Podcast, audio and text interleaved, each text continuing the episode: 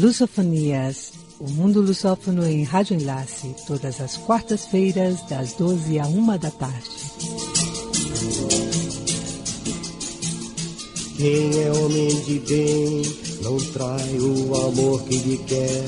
Seu bem quem diz muito. Lusofonías, el mundo lusófono en Radio Enlace, los miércoles de 12 a 1 de la tarde. Não sai, vai morrer sem amar ninguém. O dinheiro de quem não dá é o trabalho de quem não tem capoeira que é bom. Não cai que se um dia ele cai.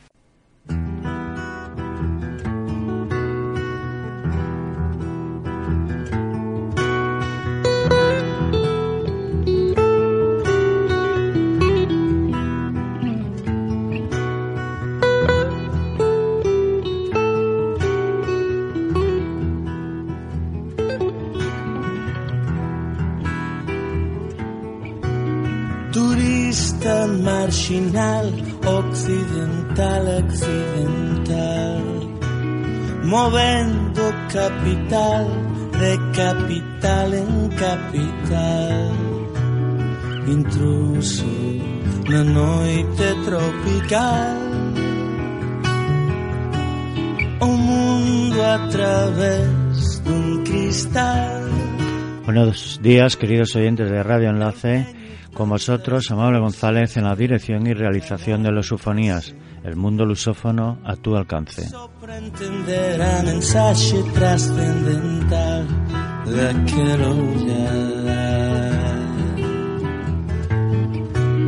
profundo como noite sideral.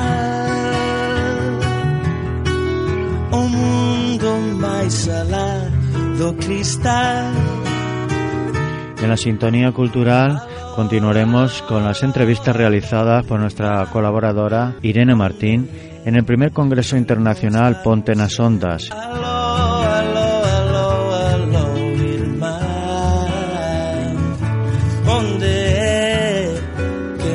Vamos a encontrar? Y en esta agenda semanal presentaremos las noticias más destacadas para la próxima semana.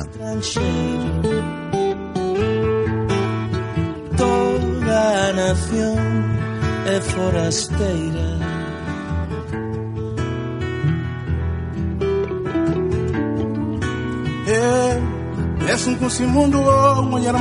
compañero. Podéis seguir el contenido de este programa a través de nuestra página web radioenlace.org y para descargar los programas podéis acceder a la página de los Sufonías, que es losufonías.org, donde encontraréis la noticia de actualidad y toda la información sobre el mundo lusófono.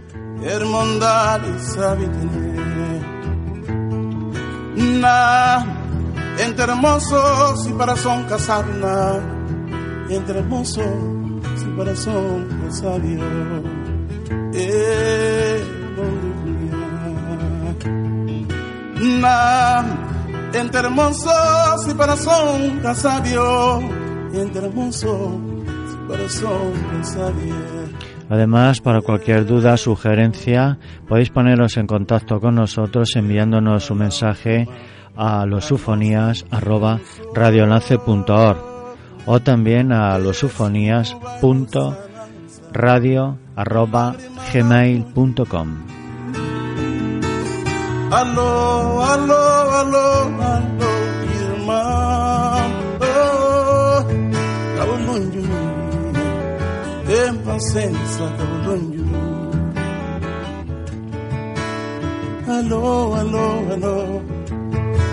irmão. Eu, ai, cabulunho. Y en la sintonía del programa de hoy tenemos, estamos escuchando el grupo Alo Irmão, un grupo que próximamente tendremos el placer de tener entre nosotros. Toda a nación é forasteira Aló, manecas. Toca a viola meu irmão Encontra ese acorde ideal Que vibra a través do cristal.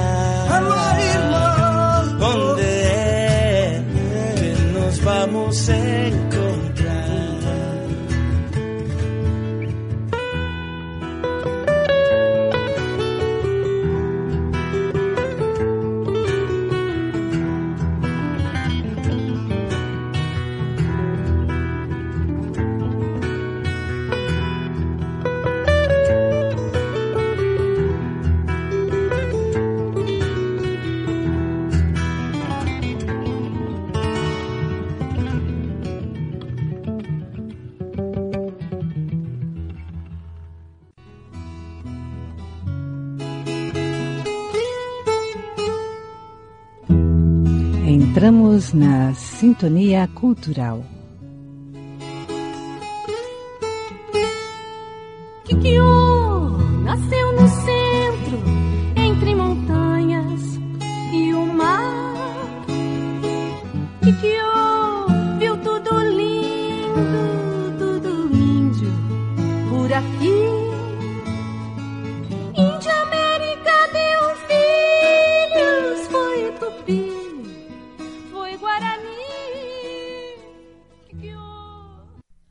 Bate revolta em meu peito,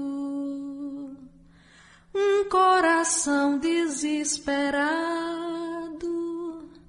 Bate revolta em quebra-mar de João Pessoa. Minha pessoa não está. Meia maré, o mar volta a bater até cansar. Onde é que vai? Onde é que vem? Pra lá e pra cá. Lado de lá não há ninguém. Minha pessoa, onde é que está?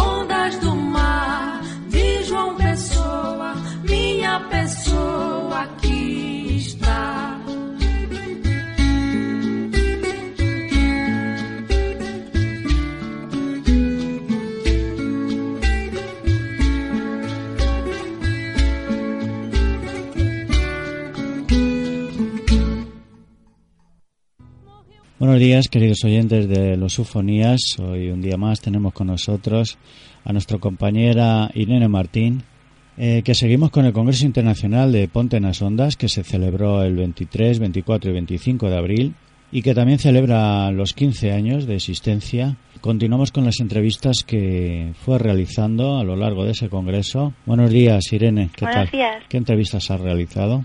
Hoy a través de las ondas hercianas podremos escuchar a Fernanda Cerdeira y Albina Lorenzo, que son dos profesoras, una de una escuela gallega y la otra de una portuguesa, y también a Rocío Pereira, que fue eh, hace ya muchos años una de las niñas que participó en la experiencia de Ponte en las Ondas y que le influyó de una manera especial.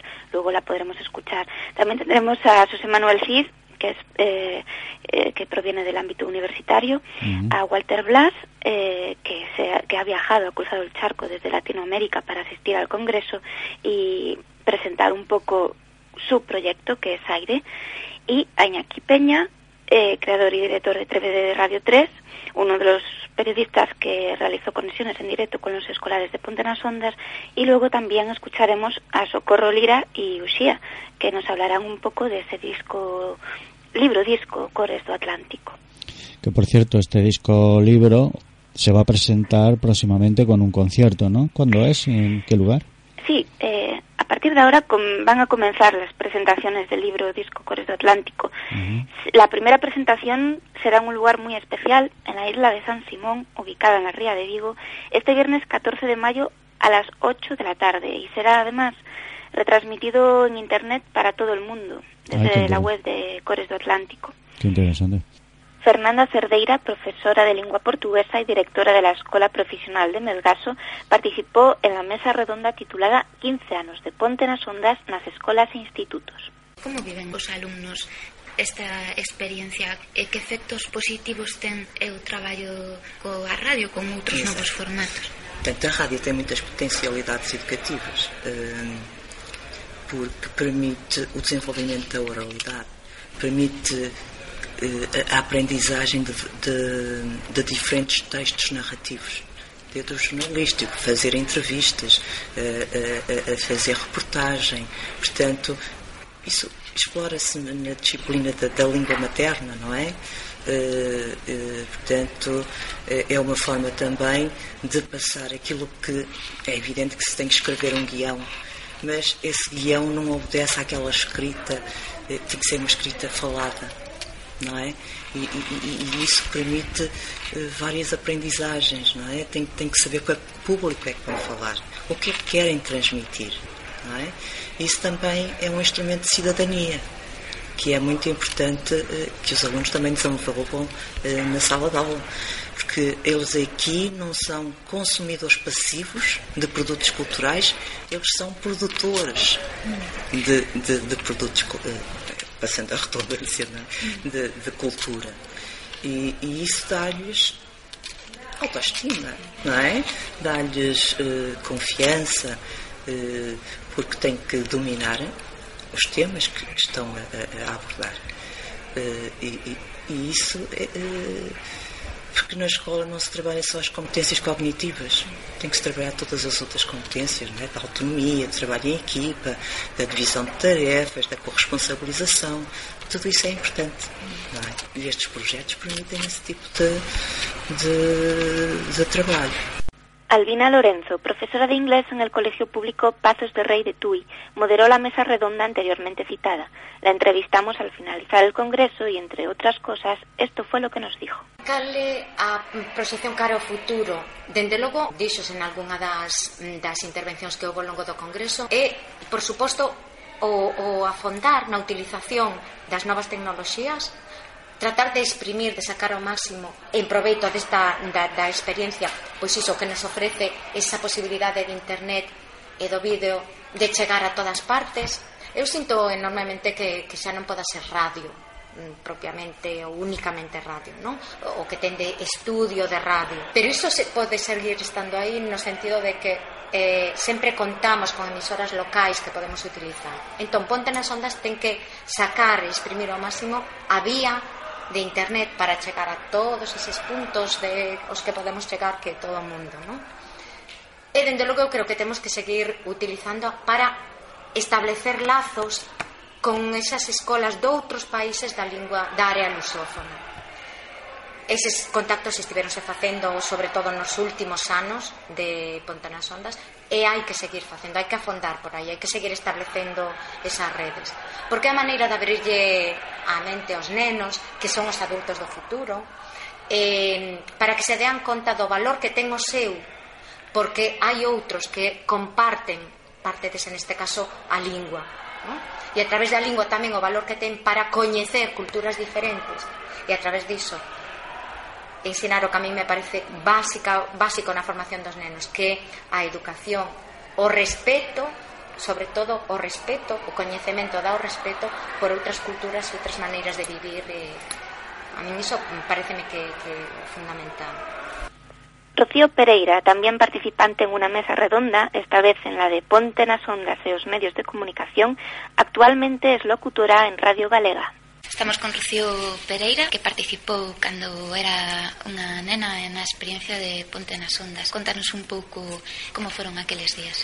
Pois foron días de moitos nervios, porque supoñía facer algo que non fixéramos nunca, que era elaborar un programa de radio. Eh, hoxe, vendo en perspectiva, son consciente de que eran moi pouquiños minutos e que que non era nada comparado con un programa de radio eh, tal e como os coñezo hoxe, non? Pero, pero sí que foi unha experiencia moi ilusionante e ademais era unha actividade moi distinta dentro do colexio, algo que se salía do habitual e a verdade que foi foi un proxecto de moita ilusión. Sí que o recordo como algo emocionante e distinto dentro da vida do colexio tanto que chegoute a influir dunha maneira especial. Claro, era algo moi distinto, é algo que nunca fixera. E xa eu viña dende atrás eh, no colexio Santiago Veloso, o presidente da asociación, eh, fixera el, en colaboración con outros profesores un vídeo escolar que participara nun concurso que se chama Os Amores que o Miño Separa, xa fora unha iniciativa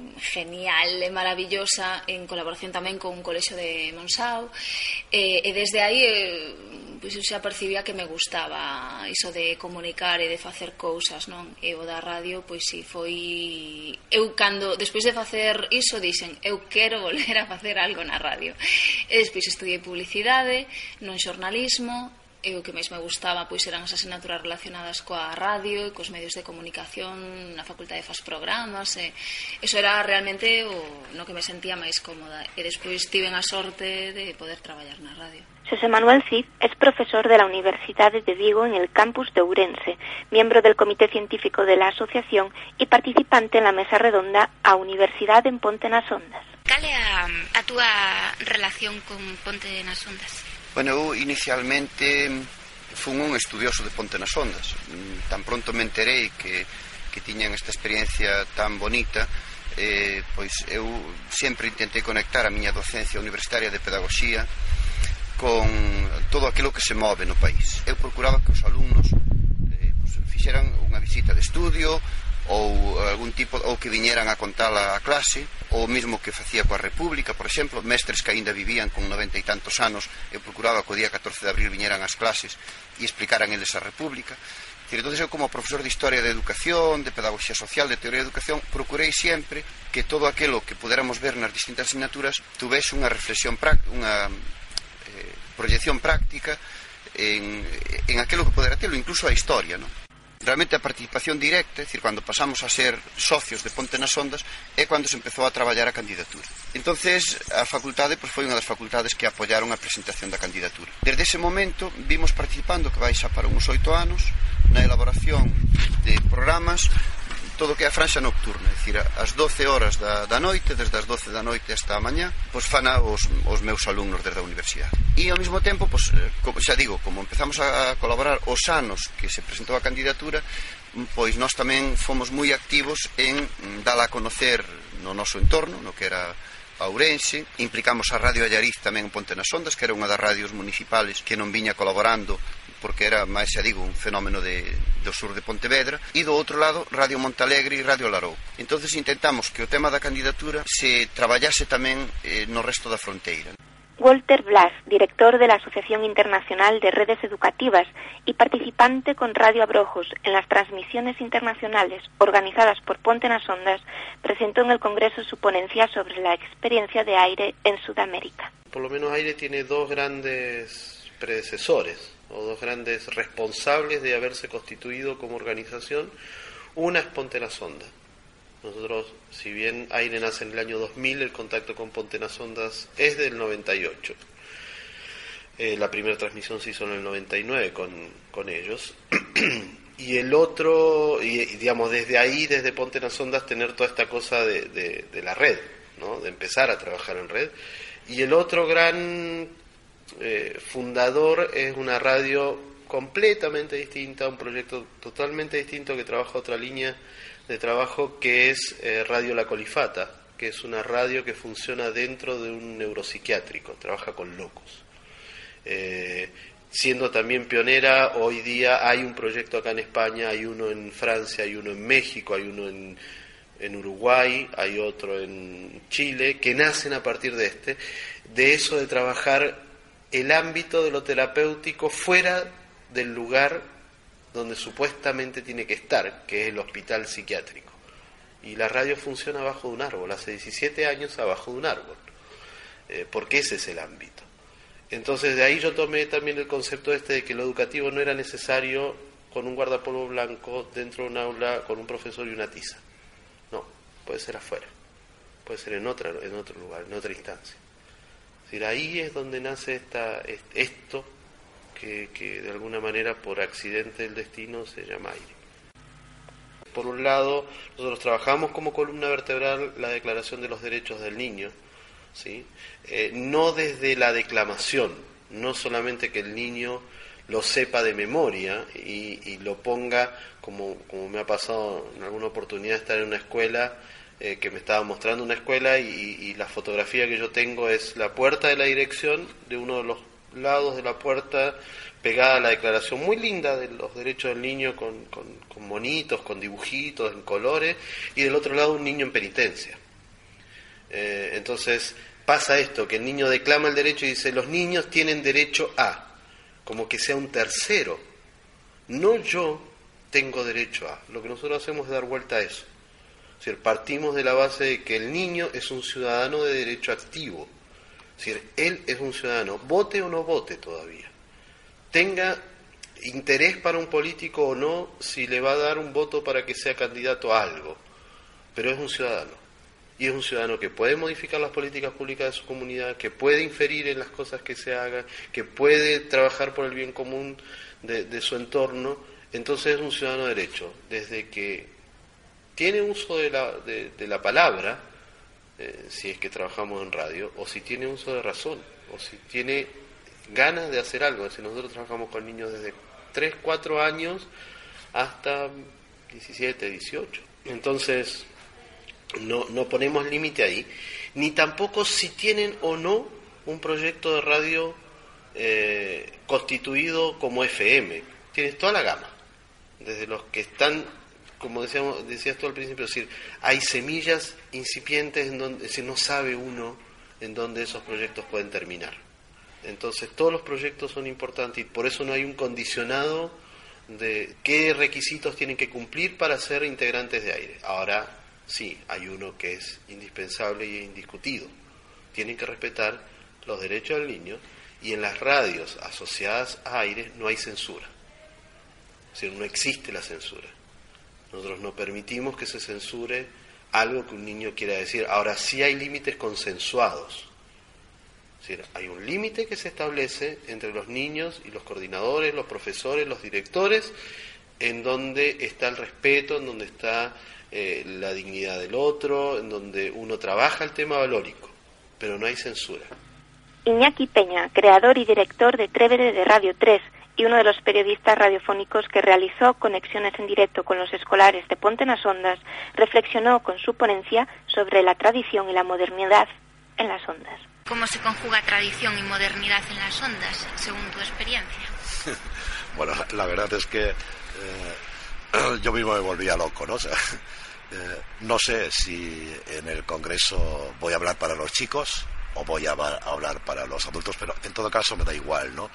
Pero eh, la tradición y la modernidad en las ondas, pues mm, es como un concurso de baile eh, de parejas en el que lógicamente se necesitan dos.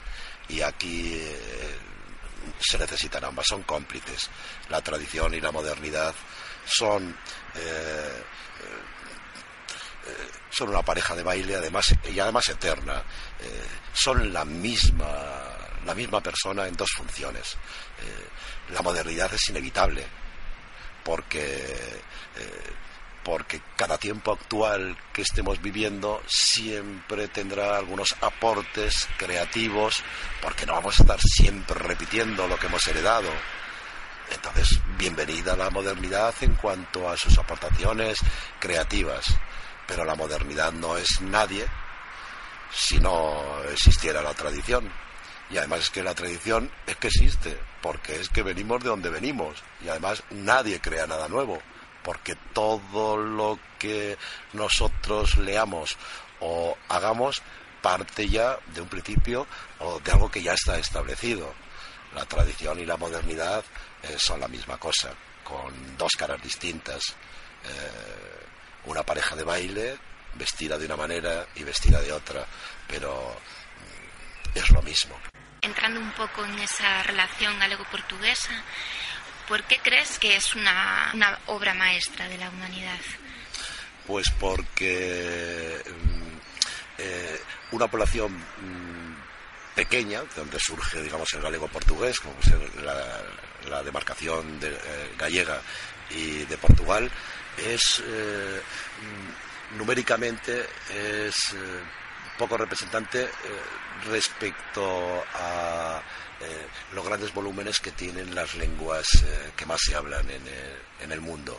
Y porque además, eh, con toda esa poca representación de, de hablantes, ha conseguido el galego portugués llegar a todos los continentes existen manifestaciones importantísimas. Brasil es una muestra hoy eh, de un potencial que aprovechar a, Brasil y los países de habla eh, lusófona de África y todavía afortunadamente queda alguno en Asia, eh, me parece que corre el peligro de poder perderse y esta iniciativa surgida en este contexto y además desde lo interdisciplinar, desde la escuela, me parece formidable y ahí hay que abrir los ojos porque eh, mira lo que, eh, lo que son las cosas.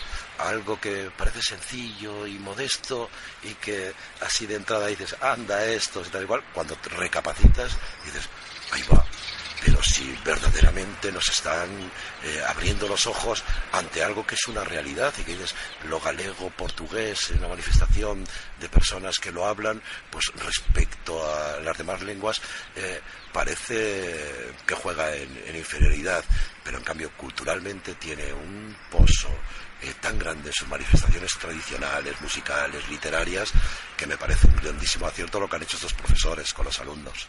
¿Qué manifestaciones musicales tienen en común España y, Portugal? Y bueno, en el caso en concreto, Galicia y Portugal. Pues, fíjate, eh, sin saberlo sin, y además sin tener ni idea de dónde me viene, eh, durante casi dos décadas yo estaba haciendo un programa en el que atendía las músicas populares, las músicas tradicionales, recogidas además de, las voces de nuestras abuelas y abuelos. Me encantaba ir a grabarles y a todos esos jóvenes de hoy que se interesaban por esas piezas populares y eh, por formarse instrumentalmente y por manifestar esas músicas a la manera que ellos los entendían, que es lo que nosotros denominamos música folk. Y mm, sin querer, eh, siempre he tenido una tendencia, ya en la sintonía de mi programa es portuguesa, de un interesantísimo músico llamado Julio Pereira. Y, y a medida que iba conociendo la música portuguesa desde Madrid, lo cual me ha costado montón de años y acercarme a los festivales por allá, cada vez que, que, visitaba Portugal y me traía discos, eh, algo me iba ganando. Eh, no sé qué tiene la música portuguesa, que a mí particularmente me parece que tiene un encanto especial. Luego, charlando con unos músicos y con otros, con colegas, periodistas de allá y musicólogos, eh, creo que tiene mucho que ver lo bien que han sabido respetar, cuidar y adaptar para ellos, no abandonar los, los ritmos y las melodías provenientes de las colonias, eh, que sobre todo en África eh, ha tenido Portugal y continúa teniendo. Esos ritmos africanos de la percusión, poco a poco los portugueses, a, través de los años, los han ido adaptando a su folclore. Y la música portuguesa, en su manifestación más tradicional, eh, tiene, tiene un ritmo, tiene unos síncopes eh, que a mí me resultan especialmente atractivos, mágicos. Y Galicia no se ha librado por su proximidad cultural y por su proximidad territorial a través de los años de esos ritmos que los portugueses han sabido adaptar de la música de las colonias. Y creo que Galicia, por contagio y por proximidad y por interés, porque de alguna manera, y es algo que me encanta de, de los gallegos, no pierden de vista a Portugal. Les une el idioma, pero creo que están interesados además en una eh, relación eh, más próxima, más cercana, más cultural. Y creo que la música gallega, que por sí tiene su propia riqueza, el saber, eh, o el, saber, mm, el haber sabido aproximarse sin ningún tipo de complejo a Portugal, yo creo que les ha dado también esta riqueza. Y a mí particularmente me parecen dos de los ritmos tradicionales más atractivos con diferencia que tenemos en España. O mejor dicho, en el, en el arco ibérico.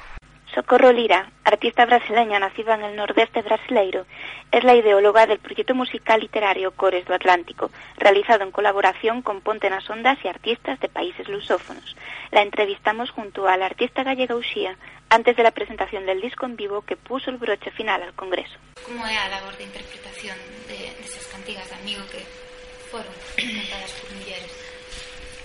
Então, de um lado teve a tem uma, uma base teórica que fundamenta, que é apresentá-las de uma outra maneira, apresentá-las de fato na voz de, de quem fala, que são as mulheres, o eu lírico é feminino. Então a gente devolve às mulheres, as mulheres galegas, as mulheres portuguesas também, a, essa voz, o lugar de quem fala. Né? Então partimos dessa tese da Ria Lemer, que diz que essas cantigas são, eram cantadas por mulheres, pertenciam a uma tradição dessa região aqui, Galícia, Norte de Portugal, que, que cantavam enquanto trabalhavam. Bom, e ela vai, ela, ela defende isso muito bem na tese, no pensamento dela, que agora não, não daria para falar tudo aqui, até porque também é muito complexo e ela falaria disso muito melhor do que eu.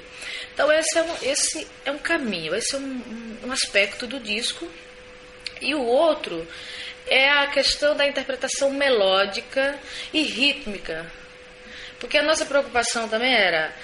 É, oficialmente essas canções são conhecidas assim de uma forma muito triste, que as mulheres cantavam muito lamentosamente. Eu tenho alguns discos em casa assim das cantigas de amigos medievais que ainda naquela perspectiva de que o homem fazia aquelas cantigas, né, como se fossem mulheres e tal. E é sempre da mulher muito sofrida, muito carente, muito dependente do olhar do outro sobre si mesma e tal. E a nossa preocupação era como se fazia, sei lá, há 12 séculos atrás nessa região. Era imprimir realmente aquilo que refletisse mais a realidade daquelas mulheres que não eram tão tristes, que não eram tão dependentes, tão carentes, mas que tocavam a vida cotidianamente, normalmente, do seu trabalho, cuidando da sua família, enfim, enquanto os maridos guerreavam, porque eram requisitados pelos exércitos das suas coroas, enfim. Então, e eram mulheres que reclamavam a companhia, a companhia do seu amado e que tinham sexualidade, e que eram saudáveis, ao contrário de hoje, que a sexualidade é vista como uma coisa ruim, pejorativa, feia, que é ridicularizada naquele tempo, pelo que se sabe, pelo que compreendemos no texto, a sexualidade era um aspecto natural, como é de fato, e era visto assim, como tal, o aspecto natural e, e necessário à vida, né? e bonito.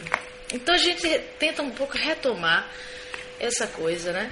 De que porque o conteúdo das cantigas é muito impressionante, né? há um simbolismo muito interessante, né? que aponta para essa coisa da, da, liberdade de expressão da mulher, expressão do corpo, da alma. Uhum.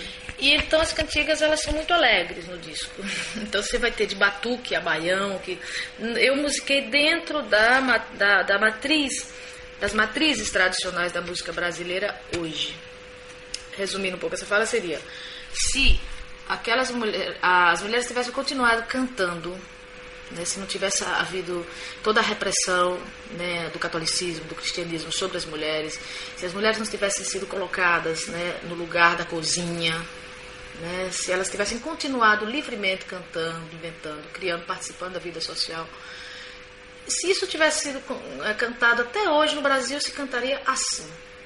Em baião, em toadas, em batuques. Então, um pouco essa, cantos de mulheres que viveram naquela época, aqui nessa região, desse pedacinho da terra, digamos assim, é, relidas por uma compositora desse momento do Brasil, que sou eu.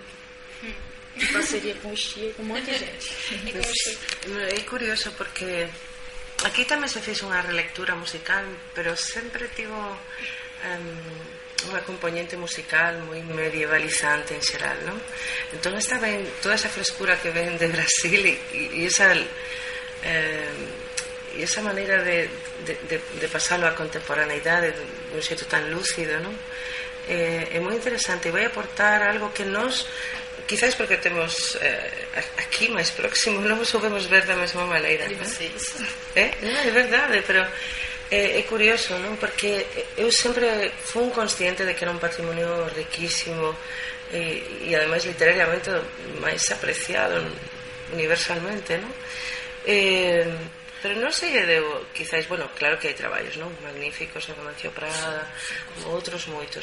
Pero este ven a traer outras eh, historias, além da, da, da lectura que sexan cantos de mulleres, que, que creo que eh, que si estudamos eh, eh, e, e, as palabras de Ria Lemer eh, entra dentro da lógica máis aplastante non? entón é, é un mundo apaixoante o que se abre a partir de agora porque tamén é unha porta aberta a, a outras interpretacións eh, sobre esta sobre esta base non? e aquí aquí eh, desde Galiza tamén se, se reinterpreten outra vez as cantigas non? Socorro Lira y Uxía nos acaban de hablar de esa doble dimensión del proyecto Cores do Atlántico, que por una parte eh, es la interpretación teórica de la catedrática holandesa Ria Lemier Mertens y por otra la interpretación musical de la cantadeira brasileira Socorro Lira. Recordamos que el concierto de presentación de este disco será en la isla de San Simón, ubicada en la Ría de Vigo, este viernes 14 de mayo a las 8 de la tarde